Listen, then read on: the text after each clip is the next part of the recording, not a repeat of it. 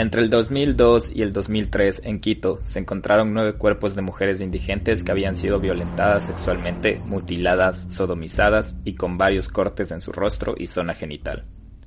La evaluación psicológica que se le hizo a William Kumpahin permite debatir si el daño que le hicieron desde temprana edad tuvo relación con lo que hizo. Los hechos sociales que se pudieron relacionar a estos actos y hasta la manera y forma de cómo asesinaba permite entender de esta manera que puede haber un patrón de comportamiento y un posible estándar con todos los cuerpos encontrados y atribuidos al asesino de los matorrales.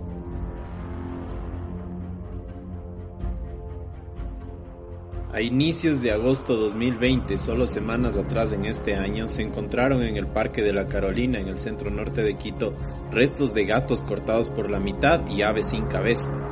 En este mismo año van tres casos mediáticos de maltrato animal. Los tres perros fueron heridos con machete. Uno de ellos se lo encontró maniatado con cables, alambres de púas y cuerdas. Los otros casos aún no han salido a la luz. En la costa ecuatoriana, desde que comenzó la pandemia, se denuncian aproximadamente 25 casos de violencia intrafamiliar por semana. Muchos de ellos tratan sobre delitos sexuales a menores de edad. Al día de hoy se estima que dos de cada diez personas que viven en el Ecuador han cometido actos macabros y crueles que han puesto en riesgo la vida de animales o de personas.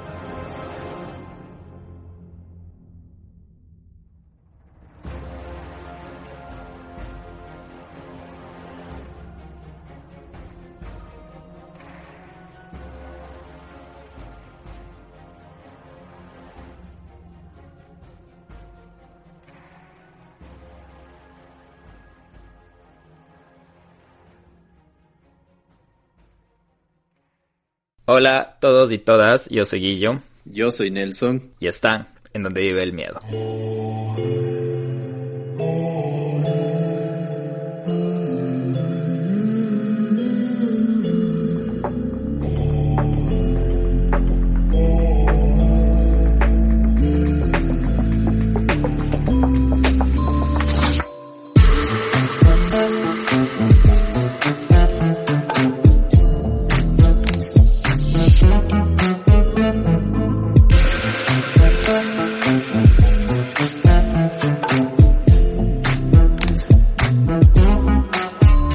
Solos, Nelson, al fin solo los dos. Fue un buen, un buen break del que tuvimos. Eh, aprendimos un montón de deep web, de magia negra, magia oscura y hasta el último capítulo que tuvimos se tornó bastante reflexivo y bastante liviano para donde vive el miedo. Creo que fue una buena forma de mostrar un poco de versatilidad de donde vive el miedo podcast. Entonces, como siempre, esperamos que les, hayan, les haya gustado. Seguimos experimentando con ustedes y buscando la esencia definitiva de donde vive el miedo, pero ya saben que el crimen y lo paranormal siempre va a estar presente y hoy es paranormal o crimen, Nelson. Hoy es crimen y sí, muy espiritual. El anterior capítulo me gustó mucho, pudimos compartir un montón de cosas, aprendimos que también las energías son súper importantes para todos, para todo lo que hacemos Incluso también creo que está relacionado un poco con el tema que vamos a tratar hoy. Volvemos al crimen, esta vez volvemos al Ecuador, a la tierrita querida. Vamos a hablar sobre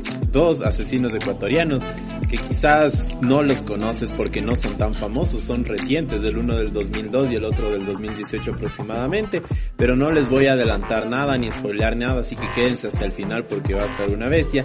Y además de eso tenemos una experta en psicología criminal también que nos va a estar acompañando y nos va a emitir comentarios acerca de lo que les vamos a ir indicando, cosas que quizás sabían, cosas que quizás no sabían. Pero Guillermo, antes de empezar, ¿por qué crees que estos casos que son nuevos recientemente, se podría decir, no han salido todavía a la luz? ¿Por qué crees que estas cosas ya no salen tan rápido como antes? No sé si recuerdas, por ejemplo, Ted Bundy, por ejemplo, eh, otros asesinos seriales muy reconocidos como eh, Garabito o como el monstruo de los Andes han salido a la luz súper rápido. ¿Por qué esta gente no sale tan rápido como antes? Yo creo que también tiene que ver porque hay estudios en proceso de ellos, estudios psiquiátricos, ahora es mucho más técnico, mucho más científico el tema. También por algo que es súper importante en las redes sociales ahora y en todos los medios de comunicación, es que ahora todo se hace viral y digamos, si es que ven ahora un asesino en serie en redes sociales, yo creo que se haría muy viral o algo así, no sé la verdad qué ha pasado. Y también las restricciones mediáticas que estamos viviendo en todas las plataformas, no tanto como en YouTube, como en Instagram. Entonces, no sé, Guillermo, ¿tú qué opinas? ¿Por qué no se ha hecho tan mediático estos casos? La verdad, verdad, así como una razón específica desconocería, pero desde mi, desde mi opinión propia, yo creo que una de las razones más importantes es que en el país, en Ecuador, no existe como una, una investigación criminológica, un periodismo de, de crimen, creo yo, no estoy seguro. Si es que hay, lo hay, pero no hay en abundancia como lo hay en otros países. Y es porque gracias a, gracias a, Dios o a todas las cosas o al universo, no hemos tenido tantos crímenes como otros países. Por eso yo creo que no tenemos una, una cultura de investigación de crimen, de asesinos seriales, etcétera. Entonces estamos como que recién poniéndonos en eso. Pero no es como, tampoco es la época adecuada, como mencionaste, porque estamos justo en la época de la censura, la época de la cancelación, la época de ser muy políticamente correcto en adición a esto, el tema criminal, el tema de asesinatos, el tema de, de, violencia tiene que ser manejado con responsabilidad. Imagínate, si es que todo el mundo está hablando de un asesino serial o de un suicidio o de un de una banda criminal, etcétera, a la final el criminal está buscando llamar la atención, ser notado. Entonces, si un criminal es notado y puesto en en el ojo del huracán, como decir, y que todo el mundo lo está viendo, va a haber otros criminales que van a decir, miren cómo funciona esto de ser criminal y que todo el mundo está poniendo mis ojos encima. Entonces, como que creo que hay está como equilibrio de tratar, primero de que no tenemos en el Ecuador como, y, lo digo que es mi opinión propia, no, es como una asunción que estoy hecho, estoy haciendo, que, que la, el periodismo criminalístico no está tan fuerte, o también es la parte de que manejarlo de la mejor manera, porque de opinión propia o el criminalismo o la prensa criminalística en el Ecuador o es muy amarillista o solo no hay. No hay como una parte intermedia que diga, ok, pasó esto, pasó esto y, y acabó de esta manera. Es como que ya está, no sé, creo que somos bastante amarillistas en Latinoamérica. Sí, también muy importante lo que dices porque a un psicópata darle prácticamente medios estaríamos cumpliendo con uno de sus objetivos que ya los vamos a analizar más adelante. Pero antes de eso, yo quiero presentar en este capítulo, vamos a contar con la ayuda de una experta. Ella es la doctora Patricia Guerrero, es perito criminóloga del Consejo de la Judicatura del Ecuador y experta en psicología criminal.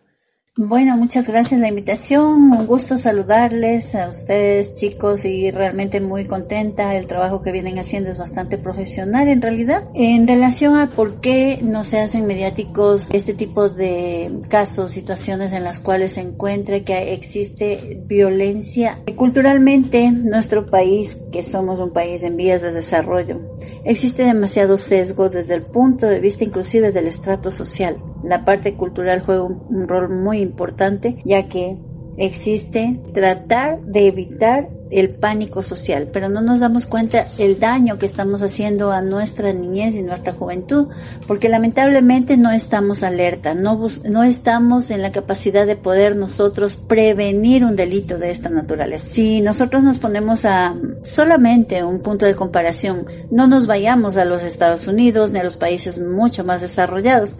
Acá en Sudamérica, por ejemplo en Chile, Argentina, Colombia inclusive, existe una situación en la cual este tipo de comportamientos de la sociedad sí son analizados y son estudiados. Entonces, desde ese punto de vista se puede evitar y prevenir muchos delitos en los cuales, por ejemplo, en nuestro país últimamente, como nosotros podemos darnos cuenta y escuchamos a diario en las noticias, existen femicidios, eh, se llega a tener un tipo de delitos sumamente crueles, bastante que, bueno, antes al menos nos asustábamos solamente escuchar y estamos nosotros considerando y tomando en cuenta que solamente es el 1% en relación a la cantidad de delitos que realmente suceden. Por eso es lo que nosotros tendríamos que tener un poco más de conciencia en relación a lo que es el tema, cómo nosotros tenemos que tratarlo desde el punto de vista social.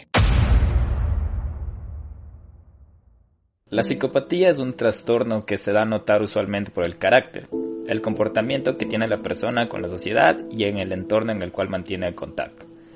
El psicópata basa su comportamiento en contra de lo que es común para la comunidad. Cabe recalcar que las características de una persona con trastornos mentales no se pueden diferenciar de una persona que se encuentra en sus cabales o en razón de ser. Los psicópatas están conscientes de sus actos en totalidad. Existen varios tipos de psicopatías, varias formas de tipificar a los psicópatas, pero una muy acertada y fácil de entender dice que las actividades de estos individuos pueden ser sistemáticas y no sistemáticas.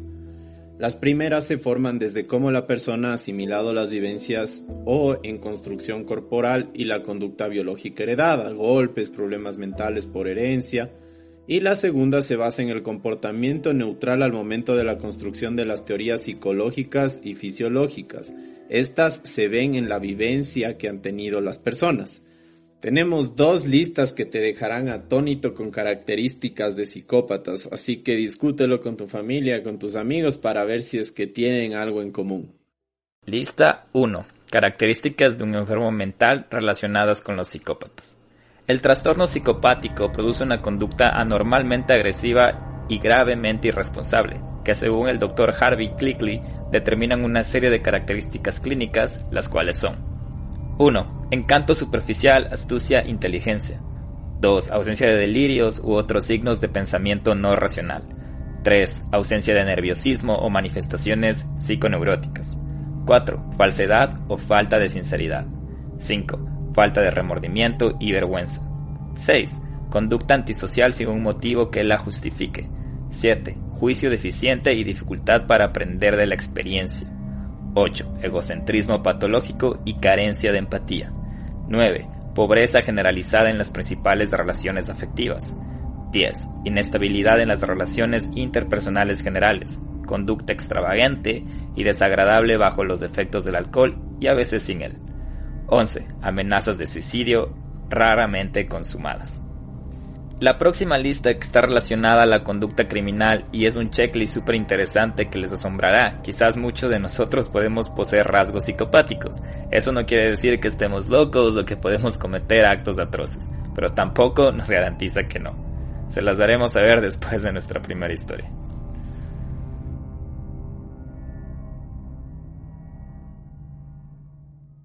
Pero bueno, doctora, una vez analizando todos los recursos, los elementos de esta lista que determina este científico, ¿usted qué nos puede decir en su experiencia? ¿Qué puede crear a un psicópata? Y si es que una de las preguntas que, que, nos afecta también a nosotros bastante es si es que un psicópata puede estar entre nosotros, siempre los psicópatas pueden terminar siendo asesinos. ¿Cómo se puede determinar esto? ¿Hay tal vez algún informe, alguna teoría cuando ellos ya cometen un acto? ¿Nos puede conversar un poquito de eso, por favor? Muy de acuerdo, 100% este tipo de síntomas se determinan en base a muchos estudios de muchísimos años y en relación a los diferentes tipos de delitos cometidos es lo más eh, interesante y sobre todo lo más hermoso de lo que es la psicología, poder estudiar las patologías y cada uno, cada ser humano, cada individuo somos tan únicos y diferentes. Por lo tanto, pues no podemos nosotros solamente quedarnos con una sola teoría o una sola, un solo estudio en relación a todo lo que determina y qué es lo que puede crear un psicópata. En base a los diferentes estudios realizados, a las diferentes experiencias en todo sentido, podemos determinar que existen muchísimos factores. No está comprobado que exista un gen o que hay personas que nacen yaciendo con una desviación como tal, pero sí el medio es totalmente influyente y el medio es en el cual eh, la persona se desenvuelve y se desarrolla a partir de cierta edad, pues nosotros vamos copiando patrones de comportamiento y lógicamente aprendemos a determinar qué es lo que está bien y qué es lo que está mal. Pero crear un psicópata en sí, muchos de las personas que pueden estar inmiscuidas en este tipo de delitos son personas que hayan tenido, por ejemplo, diferentes tipos de traumas, situaciones muy complicadas, muy difíciles que tuvieron en su niñez o adolescencia. En su mayoría, y de acuerdo a los estudios realizados, lamentablemente tengo que decirlo, que en un altísimo porcentaje, esto es un 70-80%, la madre es prácticamente la persona que incide en un comportamiento psicopático de un, de un niño. Es realmente contradictorio cuando se supone que la madre es quien da toda la ternura, el cariño, la comprensión, el cuidado, atención a su niño, sin embargo, existen factores de por medio que realmente provocan que su hijo pueda tener este tipo de comportamientos. Y si no, pues les a, que algún momentito ustedes revisen pues la vida de Edmund Kemper, por ejemplo el mismo Ted Bundy. Y así puedo nombrar una serie de asesinos seriales que todos tienen una pasión extremada, me refiero únicamente a una pasión positiva, que puede ser el amor, el afecto, el cariño, pero sí el odio y las, el coraje, ira reprimidas por alguna situación o algún sentimiento en contra de su propia madre. Y doctora, ¿qué opina usted acerca de los psicópatas están entre nosotros? Un psicópata siempre termina siendo un asesino. ¿Cómo se puede determinar que es un psicópata cuando ya hizo algo malo? Ya, eh, sí, como se había pues determinado en, en la lista anterior, tuvieron acceso. Miren, un psicópata es una persona encantadora. Puede estar entre nosotros nosotros mismos, entre dos, tres, cuatro personas, puede ser una de ellas una persona psicópata pero eso se tiene que ya determinar con sus comportamientos, determinar y poder inmediatamente poder analizarlo y, determinar qué persona es. Pero eh, lo importante de esto es que no todo psicópata es un asesino, definitivamente. Existen diferentes grados y por eso es el estudio en la parte psicológica de las diferentes patologías y parafilias que van ellos demostrando en cada uno de sus comportamientos. Por lo tanto, no todo psicópata psicópata es un asesino, ¿sí? Hay psicópatas también que son sumamente demasiado temerosos y, bueno, en fin, ahí tendríamos que nosotros ya hablar de las diferentes, de la clasificación de las personalidades. Y usted nos hablaba antes, estábamos hablando un poquito acerca de, esto cuando lo estaba tratando de contactar y me indicaba que cuando un psicópata ya se lo puede indicar que es un psicópata, un asesino serial o un asesino por primera vez que es un psicópata, se hacía un informe pericial. ¿Qué importancia tiene el informe pericial para un caso? El informe pericial realmente es el documento más importante porque constituye un medio de prueba trascendental en el juicio, en la audiencia o en la diligencia de la persona que va a ser procesada. Es un, un tema sumamente importantísimo dentro de lo que es este tema de realizar esta mm, diligencia, ya que eh, constituye, como le decía, un medio de prueba sumamente importante, porque en este informe pues tenemos que plasmar no únicamente el trabajo del perito, también viene el trabajo de la investigación y también el trabajo de criminalística, que es la parte técnica científica en la cual se demuestra ya definitivamente los medios probatorios para poder determinar que esa persona es quien cometió dicho delito o cual. En este mm, informe es donde nosotros eh, vamos plasmando absolutamente todo el trabajo realizado, diferentes perfiles, las entrevistas, em, las versiones y luego pues en base a todo eso se va utilizando instrumentos, eh, se va utilizando diferentes herramientas en las cuales se lógicamente se le aplica a la persona procesada con el fin de determinar su estabilidad emocional, su estabilidad, su tipo de personalidad y todo eso pues es muy importante para que nosotros podamos llegar a evidenciar, se llega a determinar conclusiones y se sugiere eh, de acuerdo al, al, tema o de acuerdo al delito cometido por esta persona para que se pueda seguir las diligencias de, del proceso ya legal en este caso. Es muy importante porque los psicópatas siempre están intentando buscar víctimas vivas, Guillermo, no necesariamente para asesinarlas, así que quiero que con atención escuchen esta parte porque pueden conocer a alguien que les haya querido hacer su víctima o quizás ustedes han intentado conseguir una de esta manera y les voy a definir los tipos de víctimas. La víctima provocadora es la que incita al infractor a cometer un ilícito con su conducta desafiante. La víctima voluntaria es aquella que por voluntad propia se convierte en víctima. Es el caso de los suicidas o de los que tienen una conducta terrorista. La víctima por ignorancia es aquella que por desconocimiento se produce un daño a sí mismo. Retos de Internet, meterse en la deep web, morir por practicarse un procedimiento médico clandestino como un aborto, una cirugía plástica, entre otros. La víctima por negligencia es aquella que por imprudencia de otros se convierte en víctima. La víctima resistente, que son las víctimas capaces de obstaculizar con todos los recursos posibles una acción o situación criminal. La víctima coadyudante es la víctima que de alguna manera propicia el delito, ya sea por provocación o incitación, omisión voluntaria o involuntaria, aportando elementos psíquicos o afectivos involuntariamente al delincuente. Aquí entran los crímenes pasionales, algunos femicidios y homicidios, ajustes de cuentas, tratos con organizaciones delictivas, pandillas, entre otros. O sea, saber que se tiene un riesgo de muerte y no mitigarlo o erradicarlo a través de la toma del control de la situación. ¿Qué te parece, Guillermo, los tipos de víctima? ¿Tú alguna vez has sentido que alguien te ha querido inmiscuir en, este, en estas determinaciones? Así directamente no, verás, pero me está gustando bastante porque este capítulo está... Eh, le estás dando un aporte buenísimo en la parte psicológica porque ya estamos viendo como del tema de las personalidades, cómo, cómo va todo de la mano hasta de la, de la psicosis de un psicópata o de o los temas sociales de un sociópata podría ser en este caso. Entonces, no sé, me parece bastante interesante lo que estamos hablando. Sí, es súper importante también conocer esto de los tipos de las víctimas porque imagínate que también tú te puedes convertir en una víctima sin darte cuenta o lo que es muy común, los crímenes pasionales por no denunciar o por no hacer algo para mitigar o erradicar, como decía en la, en la última víctima, en la víctima coadyudante, uno puede terminar siendo una persona fallecida por, por no tomar el control de la situación. Pero bueno, yo quiero ya empezar, estoy muy emocionado y vamos con el primer asesino en serie ecuatoriano de los últimos años, que para mí es uno de los más crueles. Cabe recalcar que volvimos al crimen, así que vamos a dar nuestra alerta de material sensible porque el, tema de hoy es un poco cargado, entonces ya conocen las reglas de acá, de donde vive el miedo. Estuvimos relajados un rato, pero bueno, nos volvemos a poner un poco más serios en este capítulo y solo queremos darle la alerta, la respectiva alerta de, de material sensible que viene a continuación.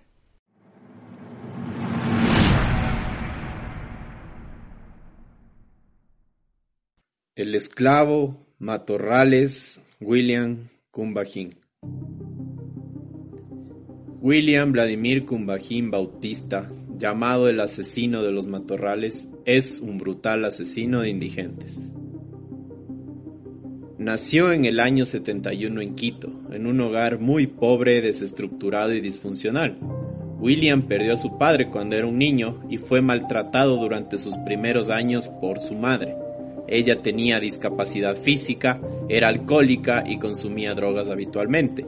Recibió una escolarización incompleta y después de ella lo abandonó se volvió muy agresivo y se vio obligado a vivir en las calles, donde mendigaba o vendía caramelos y flores en las plazas del centro de Quito.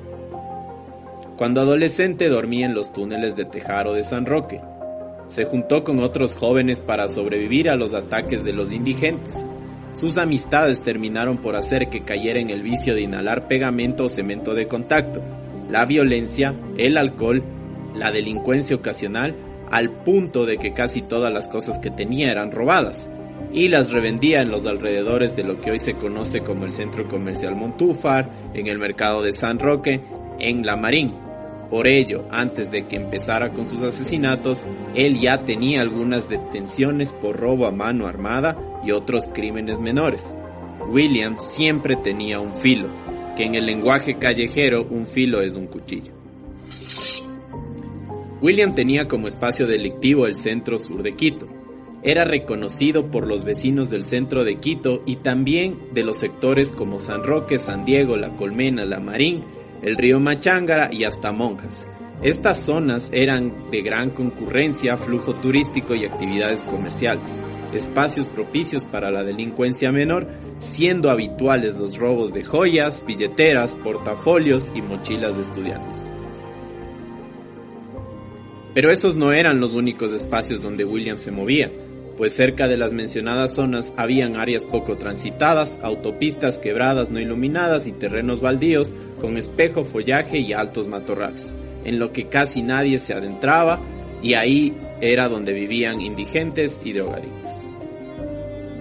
Todos esos espacios William los conocía como la palma de su mano desde temprana edad, los dominaba a la perfección, se sabía todas las rutas y las más propicias para escapar en caso de que la policía se aproximase.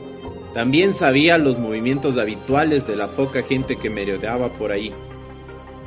Bebía mucha guanchaca, que es el licor barato de caña con alto contenido alcohólico, e inhalaba cemento de contacto como un loco por largos periodos de tiempo, a veces solo, a veces con sus amigos, pero siempre se andaba preguntando si alguna vez él podría encontrar un motivo para vivir en semejante tipo de vida que tenía.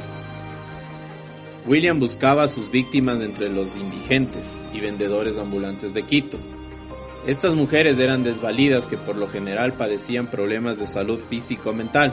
Buscaban principalmente indígenas y mientras más pobres, mejor para él. A estas mujeres William les hacía la conversa, les seducía, aún incluso les regaló una flor. Les ofrecía mantenerles económicamente o algunas otras cosas a cambio de que accedan a tener sexo con él en algún lugar apartado. Un tema importante a tratar, Guillermo, es que casi todas las mujeres que le gustaban, él les llamaba Blanca, y según él tenía 27 años. Lo digo porque, y me detengo aquí, porque a pesar de que él fingía estar loco, siempre mencionaba a sus amistades incluso a los psicólogos cuando lo capturaron que él había matado a Blanca. En el fondo era un dato importante porque aunque fuese algo surgido de las mentiras que él decía, indicaba asociaciones inconscientes que señalaban a la búsqueda de una víctima arquetípica, simbólica en sus víctimas reales y concretas. ¿Tú crees que esta blanca que él buscaba siempre y que siempre nombraba, nombraba perdón, tenía algo que ver con su madre? Lo que aquí quiero mencionar, creo que una o dos cosas acerca de lo que veníamos escuchando, lo complejas que somos las personas y imagínate, si nosotros como seres normales somos complejos, un ser criminal, un ser que, desarrolla unos sentidos más o menos que otros, es todavía más complejo. Y ahorita hablamos de Blanca, pero en, en El Niño del Terror, en Hermosa, hablábamos de los autos San Remo. Entonces, eh, es como, como tú dices, como un arqueotipo de tal vez querer, querer simbolizar y creer como, no sé, es que no sé cómo explicarlo de una manera es prácticamente como que un justificante, ¿me entiendes? Es como lo que no estoy seguro bien por qué Hermosa hacía con los Sanremo, pero creo que su primer evento fue un auto Sanremo. Entonces eso quedó como plasmado en su modus operandi de por qué asesinar a, taxistas en, en, autos Sanremos. Y tal vez aquí este nombre Blanca, eh, mencionaste, ¿su nombre, su madre se llamaba Blanca? No, no se llamaba Blanca, pero él decía que siempre que mataba, en, al fin mató a Blanca y a todas las llamaba Blanca y les decía a la policía que tenía 27 años. Entonces, como tú dices, es un arquetipo, es una, un patrón, es, un estándar que él... Un estándar, un... No sé, una... No sé, más complejo, no sé, más locos, más... Es que hasta en su locura son inteligentes, no sé. Son súper interesantes. Pero vamos a ver por qué es famoso William Kumbaji. Era un verdadero sádico que describió aquellos momentos de crueldad como algo magnificante e indescriptible. La primera víctima tenía más de 40 años y medía aproximadamente 1,40. Fue encontrada el 28 de febrero del 2002 cerca de la Facultad de Educación Física de la Universidad Central. William le quitó la vida estrangulándola, pero antes la violó y la sodomizó tan salvajemente que le causó desgarros y además para torturarla le hizo cortes en el rostro, la garganta, el pecho y el abdomen.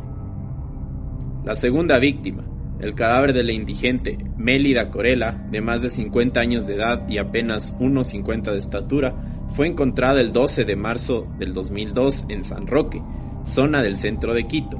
William le había violado, le había cortado el rostro, le había hecho cortes en las zonas bajas para extraer los restos de su útero y tras estrangularla con una soga de yute le había metido en un saco. La tercera víctima, el 23 de abril, solo un mes después, Evelyn Morales, una indigente alcohólica de 22 años con unos 50 de estatura, fue encontrada muerta en el centro sur de Quito, en el sector de Coyacoto. Había sido violada y el asesino no solo le había hecho cortes profundos en el vientre, además le había quitado vísceras abdominales las cuales las dejó al lado del cadáver. La cuarta y quinta víctimas de William Cumbajín fue Betty Rea, que era una mujer de raza negra de 25 años de edad, unos 55 de altura, y Betty sufría epilepsia. Ella andaba merodeando por las calles del centro de Quito con Jefferson Rea, que era su sobrino de un año ocho meses. A ella y al niño, el monstruo las llevó al sector de Coyacoto, estranguló a Jefferson y después a Betty la violó y le realizó profundos cortes en sus piernas. Ató sus brazos y sus piernas a dos árboles que estaban juntos entre sí.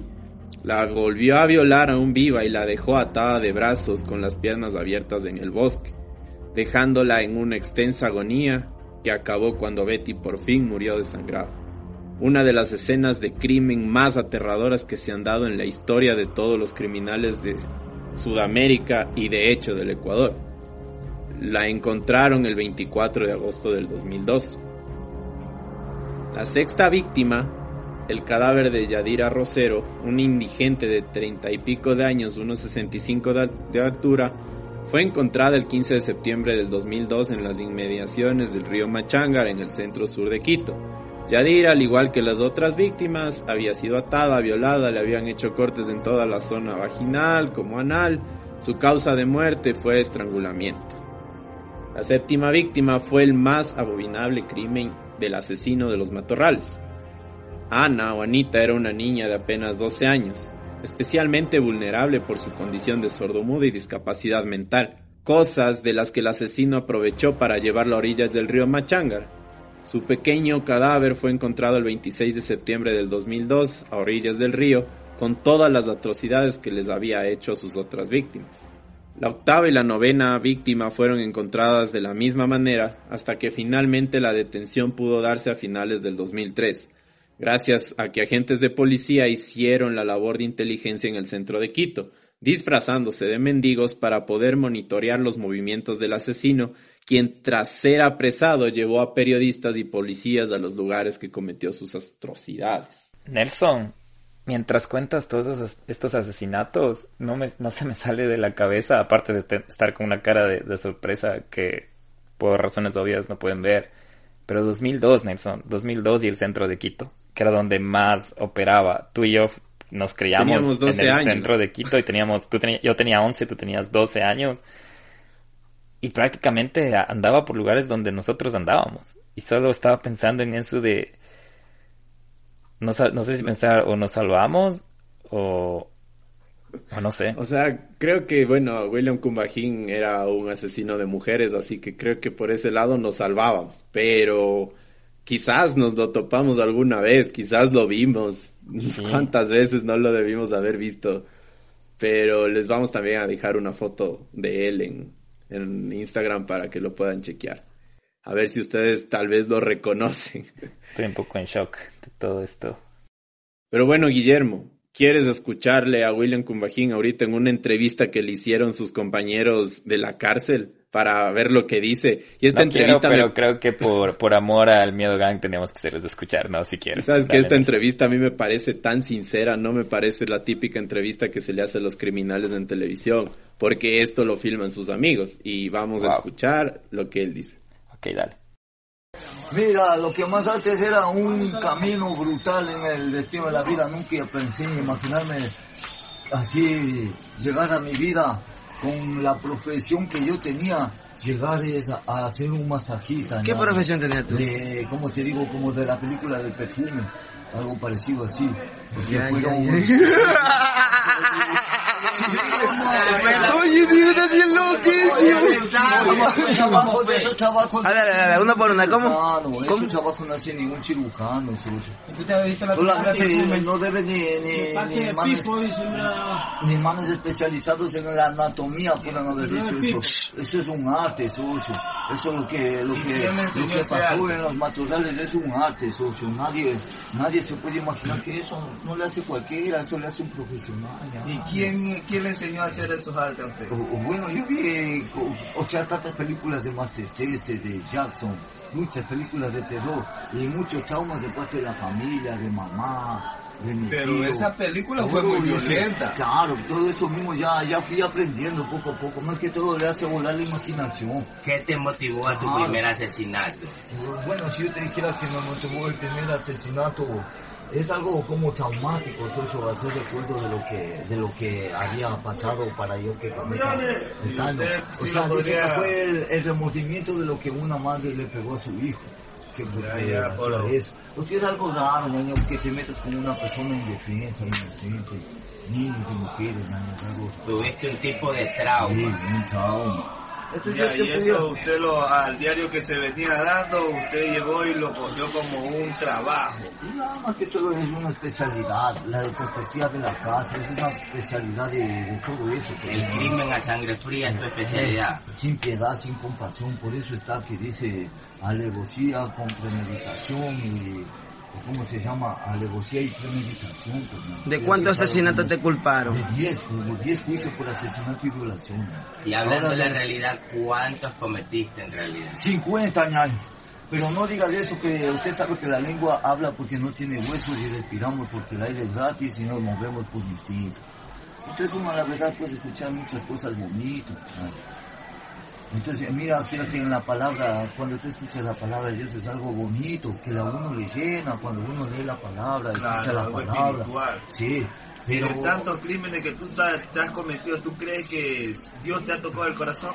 Sí, sí, yo era hermanito, pues, ñaño, pero sí Dios me ha tocado ahora el corazón, porque yo te digo, si no ves Daniel Camargo Barbosa, iba con la Biblia, pues, ñaño, a, a a las víctimas con la palabra, ñaño. Por eso me apodaron Camargo II también, o sea, es algo extraño, pues, ñaño, los delitos de esos. ¿no? Algo que usted no ha querido que le pongan en su, en su expediente. Claro. Porque ese expediente viene siendo muy peligroso. Y más que todo, mira, ahorita ya estamos rehabilitados, estamos haciendo masajes. De ¿Cuántos años lleva preso? Yo era un artista, 16 años, brother. ¿En cuántos penales has En, estado? en cinco penales, ya. ¿En cuáles de la... En, de- en el penal García Moreno, de ahí estuve dos horas en el penal García Moreno y me llevaron a, a la clínica de conducta. Ahí estuve siete años y medio, de ahí me llevaron al rodeo, de ahí a Cuenca, de ahí de nuevo al rodeo, de ahí para acá.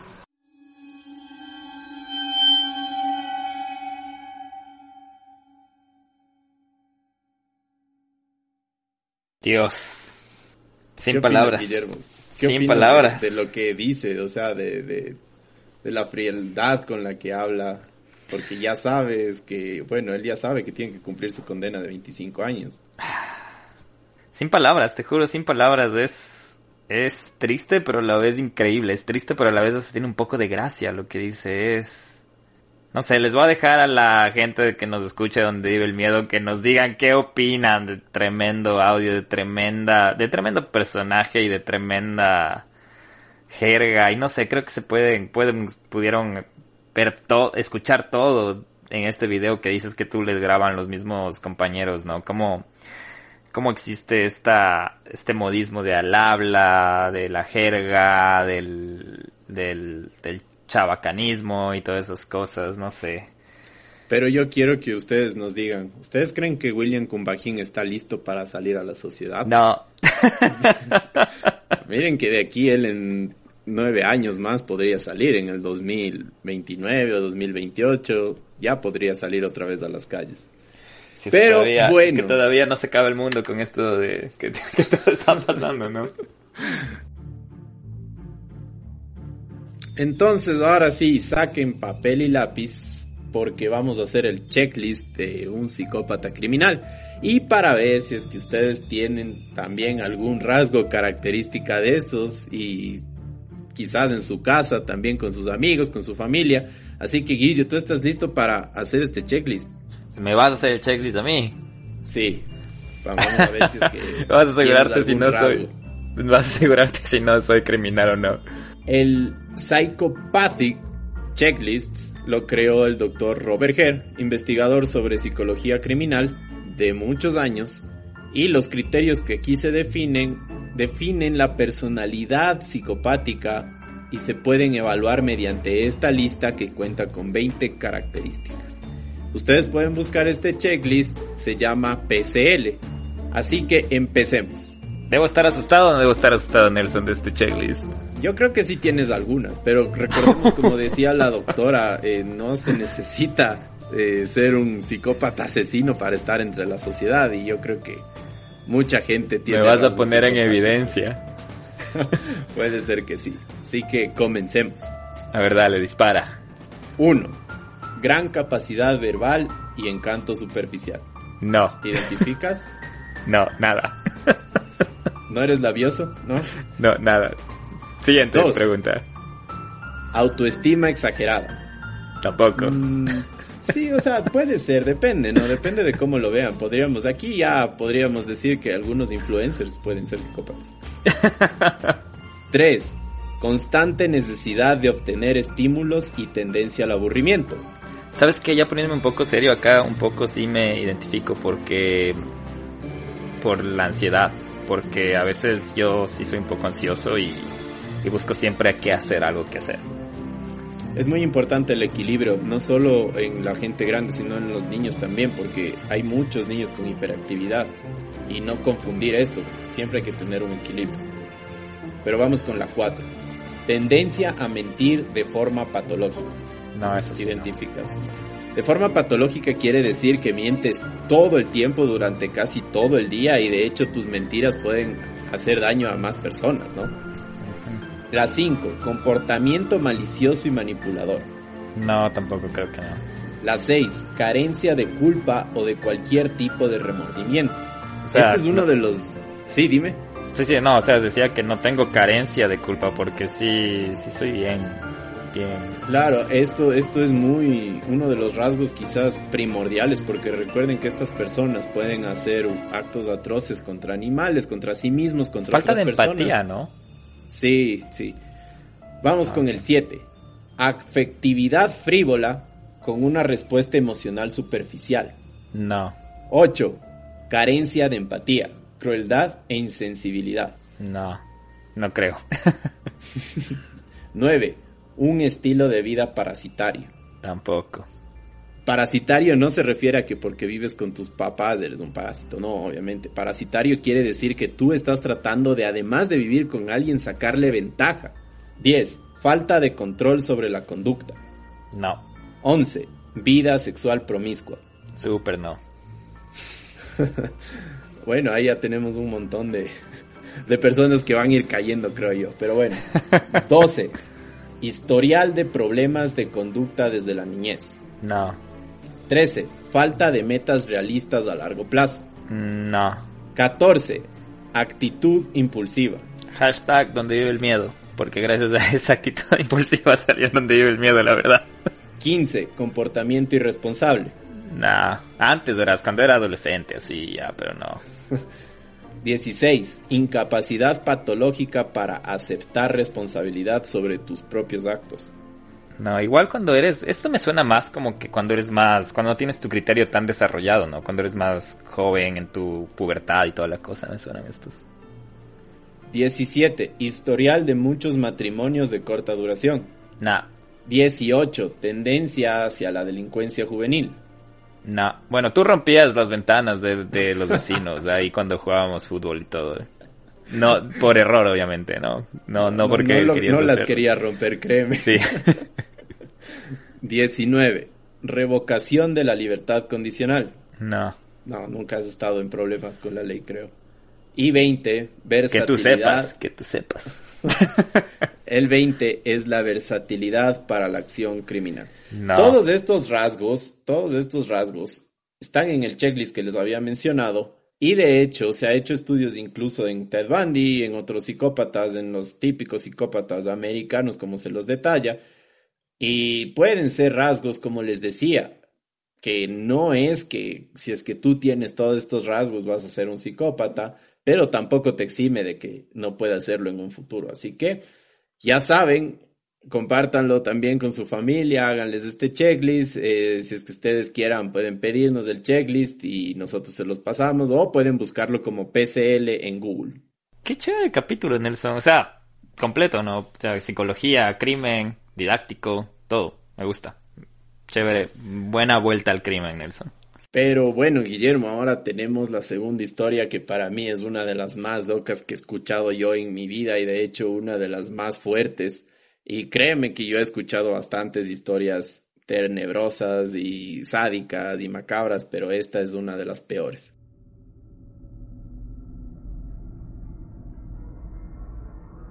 En la cooperativa Causa Proletaria en el Guasmo Sur de Guayaquil en octubre del año 2018 sucedió un horrendo hecho que impactó al Ecuador. Kathleen López, de 19 años de edad, había estrangulado a una de sus mejores amigas en un crimen atroz por motivos pasionales. Se entregó a la Policía Nacional del Ecuador y confesó todo. Verónica Silva tuvo una relación con Jair. Él había propuesto a Berito que sea su enamorada incluso sabiendo que era amiga de Kathleen y compañeras de la universidad. Jair se escribía con las dos chicas a pesar de que sabía que Katy solía ser muy agresiva y ya había tenido problemas de agresión en su pasado. El martes 2 de octubre del 2018, Verónica salió de su casa hacia la universidad y había quedado con su amiga para conversar sobre un tema que las tenía inquietas, explícitamente sobre lo que pasó con el galán de Jair, pero ella nunca volvió. La mañana del miércoles sus familiares realizaron la denuncia por la desaparición de Verónica a la policía, pero no tuvieron que esperar mucho porque Jair tenía intrigantes noticias. Jair había recibido una llamada de la madre de Kathleen, indicando que vaya a la casa de la señora. Una vez en el lugar le pidió que verificara si la mochila y los zapatos que ella había encontrado eran de Berito. Le dijo también que su hija estaba mal y que se había comportado muy rara cuando le fue a visitar. Jair reconoció las pertenencias y llamó preocupado a los padres de Verónica. Les indicó que fueran al Guasmo Sur, que temía por la vida de su novia.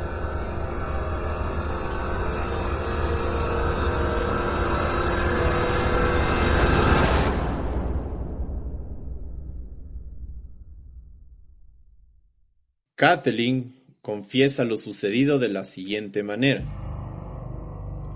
Se sentaron a conversar acerca de Yair. Katy y Verónica empiezan a discutir y se agreden físicamente. Katy amenaza a Verónica con un cuchillo, amarra sus manos y la asfixia con una blusa, la estrangula con un cable y la apuñala en varias ocasiones. Katy no sabía qué hacer con el cuerpo. Investiga en internet y la esconde debajo de su cama mientras consigue un machete. Sale de la casa para afilar el machete en su barrio, consigue también un combo o martillo para separar la carne y por si acaso una sierra manual. Regresa a la casa, sube el volumen de su TV y empieza a cortar en trozos a su amiga durante todo el día, la noche y la madrugada del miércoles. Al percatarse que era difícil decapitarla, y digo que es difícil porque si quieren saber un poco más de esto pueden escuchar nuestro capítulo de Garavito. Ella intenta quemar la cabeza con alcohol, pero no logra conseguirlo. Casi incendia la casa en el intento por lo que decide poner los restos en un recipiente de plástico, lo que acá llamamos la bacara, y cortar los más pequeño que se pueda los trozos de su amiga para que alcancen en fundas de basura y sacos de yuca. Con el cuerpo ya cortado, se va a dormir en la misma cama donde le escondió horas antes y decide levantarse temprano para ir a botar los restos. La mañana del miércoles paga 5 dólares de un vecino que hacía mandados en una tricicleta, como le dicen aquí, indicando que necesita deshacerse de una basura que tenía ya algunos días en su casa. Recorren el barrio e intentan dejar las bolsas de basura en una esquina pero un vecino sale y les dice que no las deje ahí porque el recolector no pasa los miércoles. Avanzan un poco más y en una curva se cae uno de los bultos. Ella intenta desesperadamente taparlos, pero el ciclista se percata que eran pedazos de ser humano y abandonan el triciclo escapando del sitio. Otro ciclista mira la escena desde lejos y descubre lo siguiente yo le digo a mi primo con la maldad, vamos cogiendo ese triciclo. O sea, nosotros queríamos robarnos el triciclo, ¿ya? ¿Para qué te voy a mentir? Mi primo dice, oye, esta nota está aguada. Cuando lo coge, le digo, pasa un palo, mueve el palo, sale un brazo. Entonces nosotros cogimos, hemos botado eso y nos fuimos corriendo también, el miedo. Qué loca historia, me... No sé, primero William, ahora Kathleen. Dos casos bastante fuertes que acabamos de tocar y... Y de hecho, eh, lo que mencionas es lo que has podido encontrar, Nelson, porque como veníamos hablando, esto lo, en la parte nacional se los tiene bastante, se, encuentra poca información, veníamos hablando, ¿cierto? pero aún así con la poca información date cuenta que en este último caso es bastante descriptivo en las partes sádicas, en las partes macabras más que en la investigación del caso. Eso también nos refleja mucho de lo que consumimos. No me voy a ir específicamente como ecuatorianos. Me creo que consumimos morbo en todo el mundo, pero se, se puede ver más en Latinoamérica porque ahora las noticias de crónica son más más, más atrayentes para, para Latinoamérica, me parece, me parece a mí. Entonces, nos deja mucha la reflexión, ¿no? De que, ¿por qué nos dan este tipo de, noticias o por qué nos dan este tipo de, descripciones? Y creo que hablábamos con Álvaro de la oferta y la demanda en lo de Deep Web. Y aquí ahorita la, la demanda es que a la gente le gusta leer esto. Y ahorita lo estamos haciendo inconscientemente en nuestro podcast. Entonces, no sé, nos quedemos de la reflexión de esto. Más allá, ¿qué te parece? Este crimen pasó en el 2018. ¿Tú crees que si es que Kathleen hubiera logrado, porque digamos, botaba la basura y el recolector aplastaba el cuerpo de Verónica y no hubieran sabido dónde la recogieron ni nada, la investigación hubiera quizás terminado ahí? En pleno 2018, ¿tú crees que Kathleen no hubiera querido volver a matar después de las atrocidades que cometió?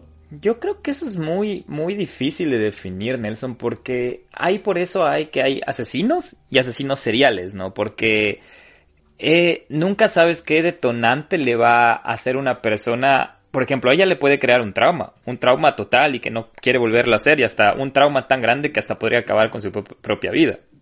Pero en el otro lado le puede crear un, un efecto igual, un efecto postraumático de verlo tan natural y tal vez de la manera en que lo hizo, en el frenesí que lo hizo, como veníamos habiendo otros casos, no se descarta la posibilidad de lo que vuelva a ser, no de aquí a, un mes, a dos meses, porque es muy difícil definir, ¿no? Si podríamos definir, todo el mundo lo... Ahorita con el checklist que me hiciste ya podría saber, ok, si matas una vez vas a matar dos, pero ¿qué tal si alguien mata una sola vez y, y te asustas y no quieres hacerlo nuevamente? Entonces no, no te podría decir si lo haría o no lo haría, pero 2018 ah, no sé, qué bueno que. Claro, solo, solo Kathleen lo sabrá, solo Kathleen lo sabrá. Y, date cuenta, es prácticamente hace dos años. Un crimen tan atroz y imagínate, no sé, yo, no, ¿cómo vas a dormir en tu casa con un cuerpo cortado ahí? O sea. Ella está condenada, ¿no? Ya está condenada. Sí, está condenada a 28 años. Hijo de madre. Entonces, no sé, imagínate, y tratar de quemar la cabeza, o sea, no, algunas personas dicen que ella no lo hizo sola, que es imposible que ella haya pensado en eso, pero cuando le quitaron la computadora y el teléfono, ella había estado buscando cómo esconder un cuerpo, cuál es la mejor forma de esconder cuerpos. Entonces yo, por mi parte, pienso que sí, ella lo hizo sola.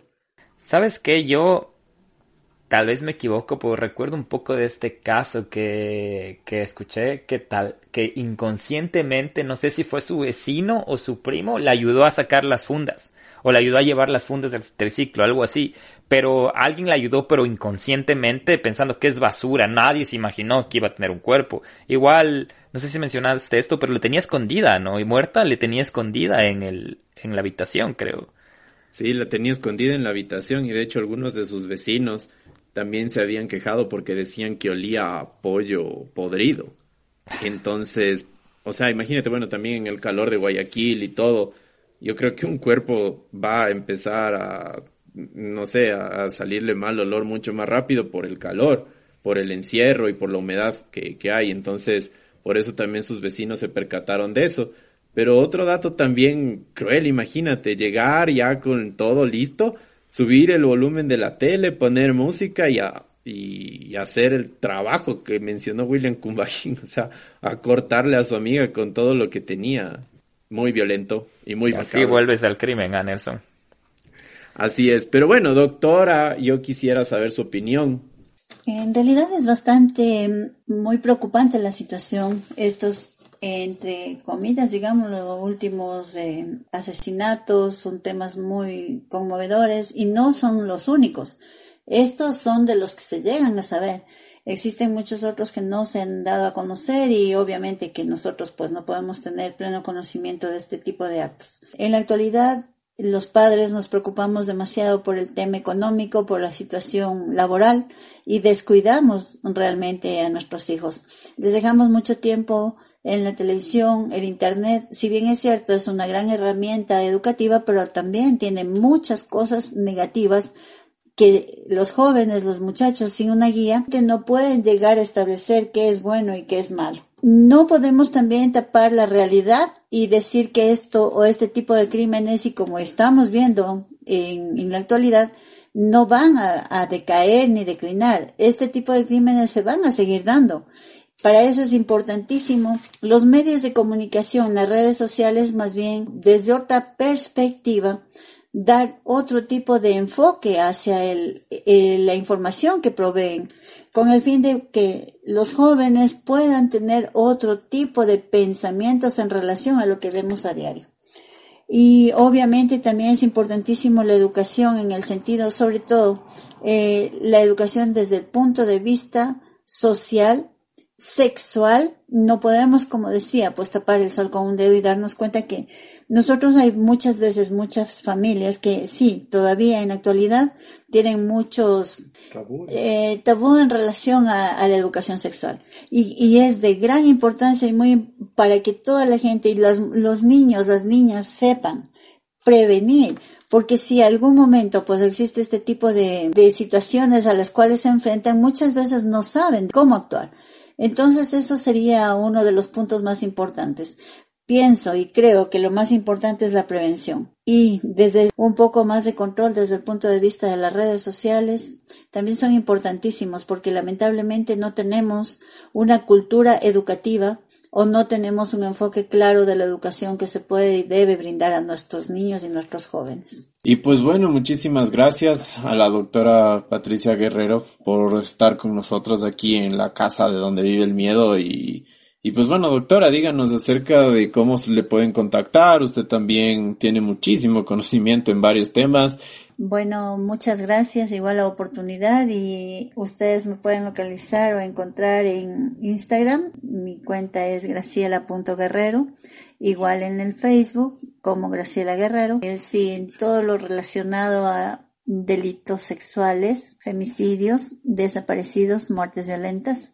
Mi especialidad está en perfilación criminal. A más de eso hay un tema que se denomina autopsia psicológica, que es lo que se realiza después de todo lo que tiene que ver con el análisis y la personalidad de un individuo. Y bueno, pues muchas gracias a ustedes y espero que sigan adelante con este hermoso proyecto. En realidad, las personas apasionadas con este tipo de temas, pues para nosotros es un gusto saber que hay jóvenes que están pendientes y quieren, sobre todo este tipo de trabajo también ayuda a prevenir muchos delitos. Mientras más personas escuchen este tipo de historias que parecen de terror, de miedo, de ultratumba, pero lamentablemente están en nuestro medio.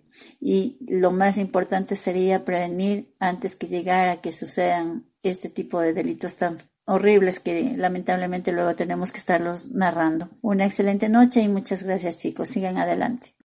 Wow, qué complementazo que tuvimos en este capítulo de De vuelta al crimen. Como te repito, Nelson, tuvimos el complemento psicológico, volvimos del crimen, lo hicimos didáctico y tal y cual como dice la doctora, es esto lo que estamos hablando ahora es lo que se sabe, ¿no? ¿Qué cosas no estarán pasando, no únicamente en el Ecuador, sino en el mundo, mientras nosotros estamos hablando de este podcast o mientras ustedes nos están escuchando ahí en su sala, cocinando, eh, bueno, no creo que nos escuchen comiendo, manejando en el bus o caminando, corriendo. Imagínense todo, todo lo que puede estar pasando y solo quiero recalcar lo que dijo la doctora es de que, y hemos mencionado en anteriores podcasts, de mantenernos de alerta, de somos somos personas bastante inteligentes y tenemos que ser más perceptivos en estas pequeñas señales que, que las diferentes personas tenemos. ¿no? no significa tampoco vivir con miedo, no vivir con miedo de todas las personas que están a nuestro alrededor, sino ser cauteloso y ser prudente. Y más que nada, anímense si es que ustedes están viviendo algún tipo de tortura psicológica, no se conviertan en víctimas, como les habíamos mencionado antes. Y recuerden que esto puede seguir pasando, cuídense siempre Les queremos un montón. Eh, hemos regresado con el crimen, con los crímenes ecuatorianos que a muchos de ustedes les gusta y que yo sé que van a estar súper contentos de ir a contar esto que escucharon porque son, es, son casos nuevos, son casos nuevos y esperemos también los próximos capítulos podamos contar cosas también actualizadas del Ecuador y del mundo. Chicos, muchísimas gracias por escucharnos, muchísimas gracias Guillermo por por todo también, espero que estés muy bien. Y bueno, sí, vayan a echar un ojo a nuestro Instagram, que es arroba donde vive el miedo, en Facebook, arroba donde vive el miedo podcast. Si quieren mandarnos un email, sus historias, sus experiencias, dudas, inquietudes, es a donde vive el miedo podcast, arroba gmail.com. Compartan este podcast, compartan los episodios, déjennos saber, como dijo Nelson, si les gusta y si no les gusta también. Eh, esperamos que les haya gustado la vuelta al crimen. Vamos a ver qué hay para el próximo domingo. Como siempre, les queremos un montón. Creo que Nelson, todo de mi parte. Gracias por tremendo capitulazo. Ya nos escuchamos. Bye. Gracias. Pasen bien. Hasta luego. Este capítulo fue escrito por Nelson Ola, editado por Guillermo Díaz, música por Hatton, Ghost Richter, Scott Buckley, mío, Doc Maxwell y entrevista del comercio.